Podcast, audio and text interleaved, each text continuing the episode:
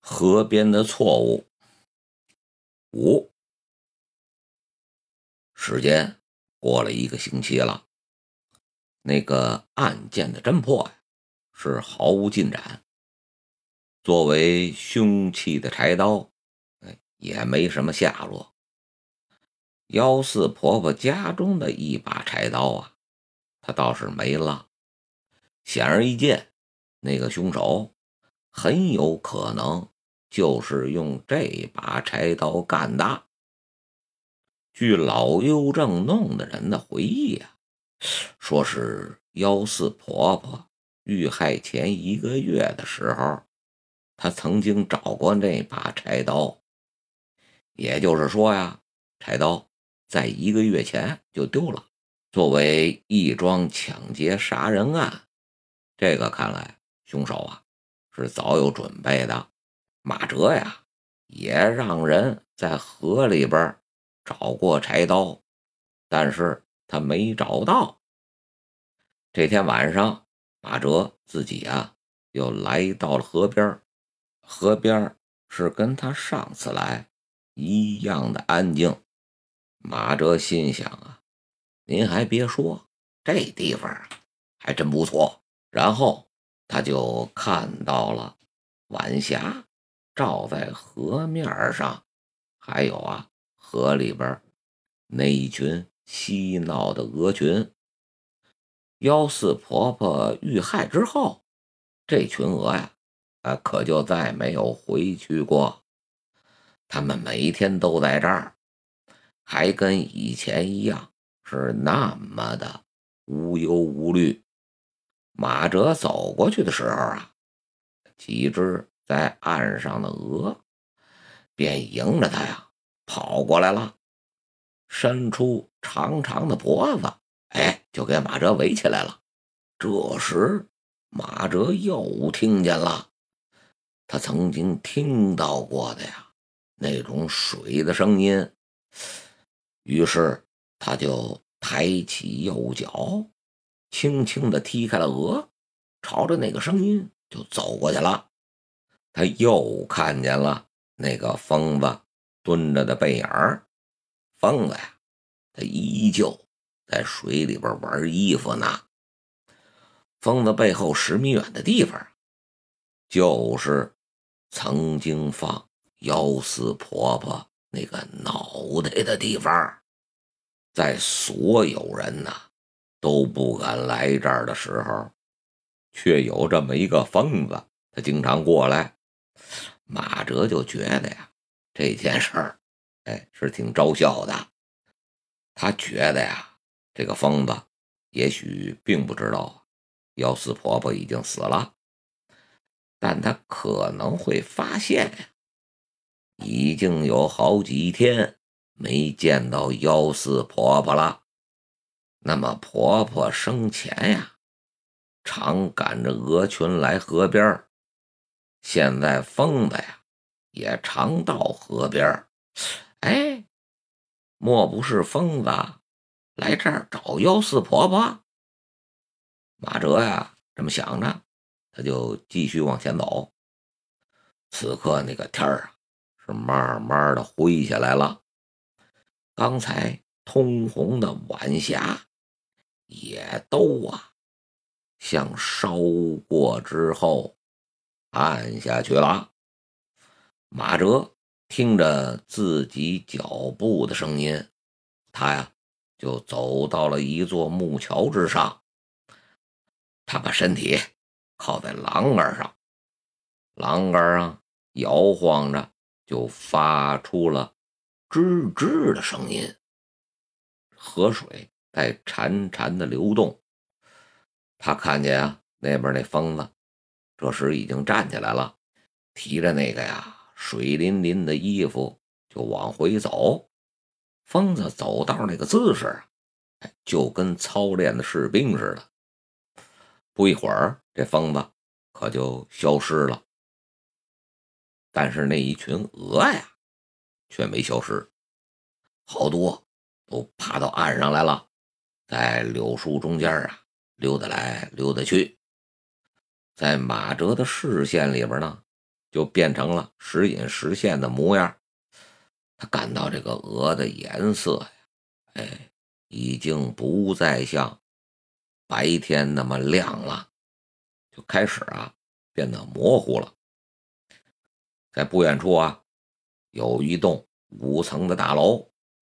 他转过身儿啊，就看到一些窗户都已经啊露出了灯光，同时他也听见。从窗户里边传出来的声音，声音传到他耳中啊，哎，就已经听不清楚了。不但轻微，还而且杂乱。但是啊，他还是能分辨出来这个笑声和歌声。那栋楼啊，它是一家工厂的集体宿舍。马哲呀，就看着这栋楼。他看了老半天，然后啊，他好像就想起了什么，离开了木桥，朝着那栋楼就走过去了。走在马路上，他看到不远处有个孩子正把耳朵贴在一根电线杆子上呢。他呀也没太在意，就从孩子身边走过去了。哎。哎，那孩子还叫了一声。马哲回头一看，那孩子呀，已经离开了电线杆，朝他就跑过来了。马哲呀，也认出他了，就是那个录口供的小孩，就向他招了招手。抓到了吗？那个孩子呀，跑到马哲的跟前。马哲摇了摇头，孩子呀，不禁有些失望了。嘿嘿，你们真笨！马哲就问他呀：“哎，你怎么在这儿呢？听声音啊？那根电线杆里边啊，有一种嗡嗡的声音，听起来还真不错。你不去河边玩了？”于是这孩子呀，就开始垂头丧气了。哎，是我爸呀，不让我去了。马哲，哎，就明白似的点了点头，然后拍了拍这个小孩的脑袋，哎，你再去听吧。孩子呀，可就仰起头了。你不想听吗？不听。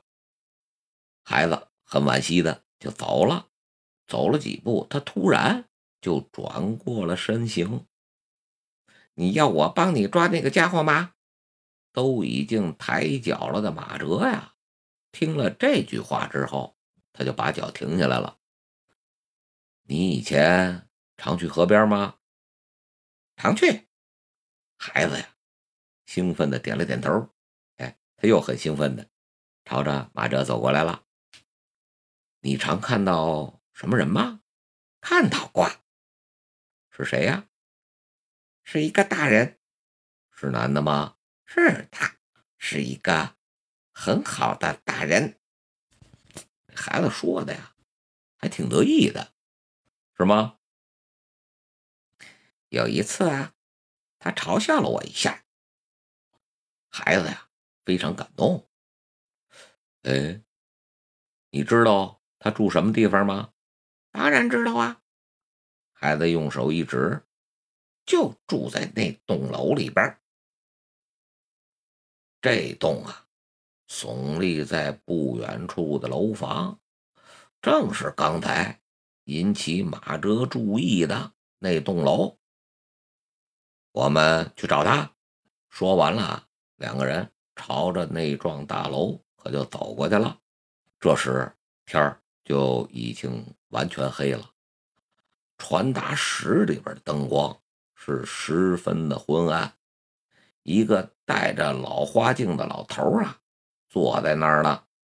你们这栋楼里边住了多少人呀？那个老头啊，抬起头来看了一会儿马哲。你找谁啊？找那个常去河边的人。这小孩啊，嘴还挺快。去河边？老头就是一愣。你是哪儿的呀？老头啊，看着马哲，他是公安局的。那孩子这句话说的是派头十足。老头他总算听明白了。我不知道谁经常去河边，你们啊自己去找吧。马哲呀，正要转身的时候，那孩子呀，突然叫起来了：“哎，公安局的找你！”马哲就看见一个刚从他身边走过去的人，就猛然回过头来了。这个人还挺年轻的。最多也就二十来岁，就是他。孩子呀，朝着那个人一指，可是那个人啊，却是怒气冲冲。你找我？